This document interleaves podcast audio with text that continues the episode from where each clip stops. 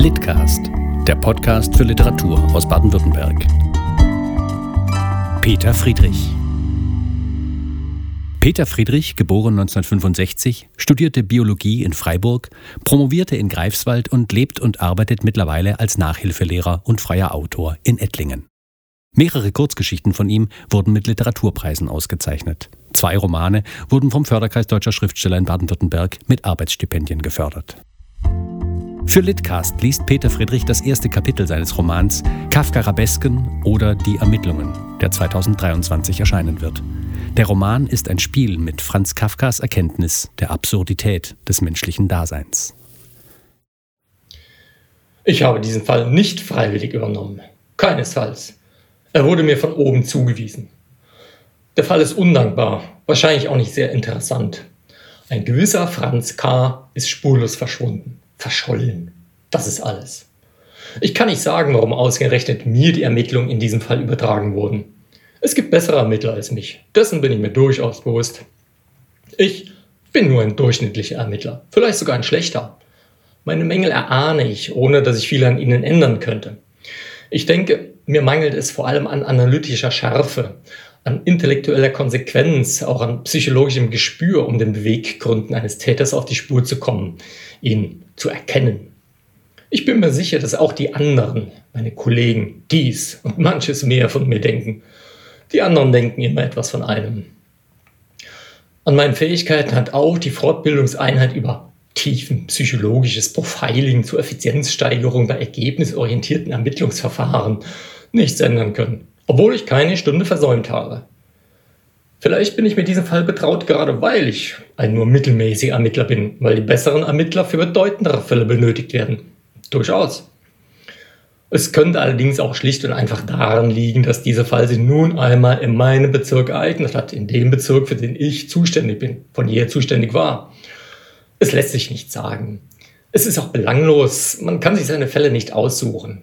Im Grunde ist es eines professionellen Ermittlers auch unwürdig, seine kostbare Arbeitszeit mit nutzlosen Grübeleien, warum er nur mit diesem und nicht mit jenem Fall betraut wurde, zu vergeuden. Vielleicht sind die Ursachen für diese Grübeleien lediglich in dem Unbehagen zu suchen, das sich beim erstmaligen Betreten des, des Mietshauses, in dem sich der Fall ereignete, wie Mehltau auf mein Gemüt gelegt hatte, ohne dass ich mir dessen gänzlich bewusst geworden wäre. Die Akte, die ich wie üblich, wenn ich einen neuen Fall bekomme, sofort angelegt hatte, ist mittlerweile zwar durchaus angewachsen, aber ich muss gestehen, dass alles, was ich bisher in die Akte geschrieben habe, mich nicht wesentlich weitergebracht hat. Da betrage ich, wie es die Vorschriften verlangen, die Akte ständig mit mir, um jede noch so unscheinbare Spur jederzeit festhalten zu können. Immerhin, der Fall hat etwas Mysteriöses. Mysteriöses insofern, als alle routinemäßigen Recherchen über diesen Franz K die ich bisher vom Büro aus durchgeführt habe, vergeblich waren. In keiner der Datenbanken, die einem Ermittler zur Verfügung stehen, ist Franz K. erfasst. Alle Anfragen an die Meldebehörden der Stadt und sonstige offizielle Einrichtungen blieben ergebnislos. Selbst die inoffiziellen, nun ja, ich möchte mal sagen, halblegalen Quellen, die mal als Ermittler, ich zugeben muss, gelegentlich anzapft, erbrachten nichts, nicht das Geringste. Es ist, als hätte Franz K. in dieser Stadt nie existiert. Und im ganzen Land gibt es zu viele mit dem Namen Franz K., um alle zu überprüfen. Der Besitzer des Mietshauses ist vor kurzem verstorben und hat einen Teil der Wohnungen offenbar schwarz vermietet. Zumindest fand sich in dessen Geschäftsunterlagen, die sich im Übrigen in einem heillosen Chaos befanden, kein Mietvertrag mit einem Franz K. Es ist zu vermuten, dass die Zahlung der monatlichen Miete auf ein Konto einer ausländischen Bank erfolgt ist. Aufgrund des strikten Bankgeheimnisses in den in Frage kommenden Ländern erscheint eine Ermittlung der Identität der einzahlenden Personen aussichtslos. Zumal die Bank die Identität aller auf dieses noch unbekannte Konto einzahlenden Personen preisgeben müsste, denn selbst der Name Franz K. ist nicht einmal sicher. Ich führe den Fall dieses Verschollen lediglich deshalb unter dem Namen Franz K., weil dieser auf dem vergilbten Namensschild der Wohnung steht. Es ist durchaus denkbar, dass dies nicht sein wirklicher Name ist. Das vergilbte Namensschild von einem der zahllosen Vormieter stammt. Der einzige Hinweis auf seine Existenz ist dieser seltsame handschriftliche Bericht, der sich in der Wohnung fand.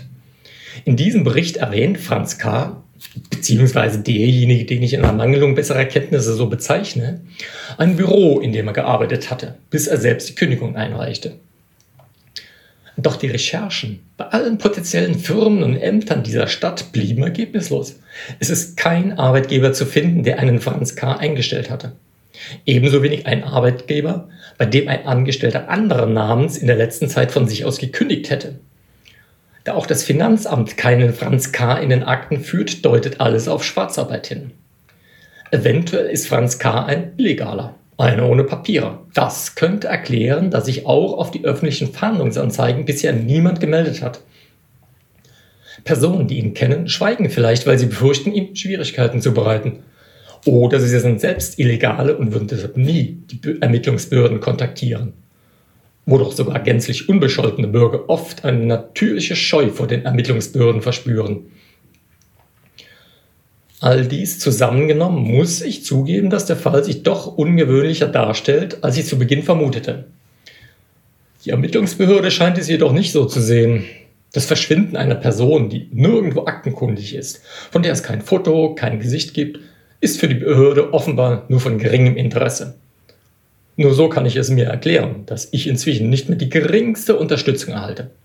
Offizielle Anfragen meinerseits an Dienststellen anderer Städte über Franz K. werden nicht immer mehr beantwortet. Niemand scheint seine Zeit mit diesem aussichtslosen Fall verschwenden zu wollen. Angesichts dieser Situation ist es wohlverständlich, wenn ich eine leichte Verärgerung darüber verspüre, dass ich hingegen keinerlei Anweisung erhalte, den Fall endlich ad acta zu legen.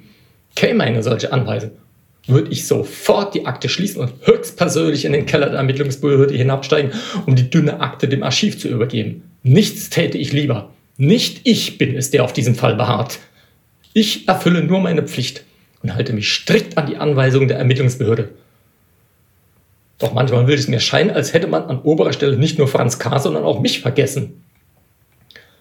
Sicherlich, mir ist selbstverständlich klar, dass die oberen Stellen so viele Fälle und Ermittler zu betreuen haben, dass sie mich und meinen auf der Stelle tretenden Fall nicht permanent im Auge behalten können. Das wäre ja völlig vermessen. Ich weiß, dass ich mich gedulden muss. Trotzdem ist es nicht angenehm für mich, denn die anderen in meiner Abteilung halten mich wegen dieses Falles schlichtweg für faul. Auch wenn ich ihr Getuschel in den Gängen vor dem Kaffeeautomaten nicht verstehe, bin ich mir sicher, Sie sagen sich, ich versteife mich absichtlich in diesen aussichtslosen Fall, um mich vor wichtigeren, anstrengenderen Aufgaben zu drücken. So sehen Sie es, ganz bestimmt. Von Ihrer Warte aus können Sie es nur so sehen, das leuchtet mir ein. Dass es nicht meine Schuld ist, dass ich von oben nun mal keine Anweisung zur Einstellung der Ermittlungen bekomme, würden die anderen mir wohl kaum glauben. Mir erscheint diese Tatsache ja selbst unglaubwürdig, manchmal gar lächerlich. Doch was soll ich tun? Ich darf doch nicht eigenmächtig den Fall liegen lassen, nur in den Augen der anderen besser dazustehen. Aber ich will mich nicht in etwas hineinsteigern. Manchmal, das will ich ja nicht verschweigen, manchmal gelingt es mir sogar, die Sache von einer gänzlich anderen Warte aus zu betrachten. Hin und wieder, wenn ich gut geschlafen habe, stelle ich mir vor, dass die Ermittlungsbehörde sich nur deshalb nicht mehr für meinen Fall interessiert und mir keinerlei Unterstützung zukommen lässt, weil sie grenzenloses Vertrauen in mich hat, weil sie den Fall in guten Händen weiß, weil sie sich sicher ist, dass ich den Fall alleine aufklären werde. An diesen Tagen geht mir die Arbeit leicht von der Hand und mit Heiterkeit und Nachsicht schaue ich auf meine Kollegen herab, die sich wahrscheinlich auf dem Gang vor der Tür zu meinem Büro tummeln, um amüsiert oder zornig durchs Schlüsselloch einen Blick auf mich zu haschen. Doch diese Tage sind selten und im Grunde ist diese Vorstellung natürlich maßlos überheblich und lächerlich. Äußerst lächerlich. Das weiß ich.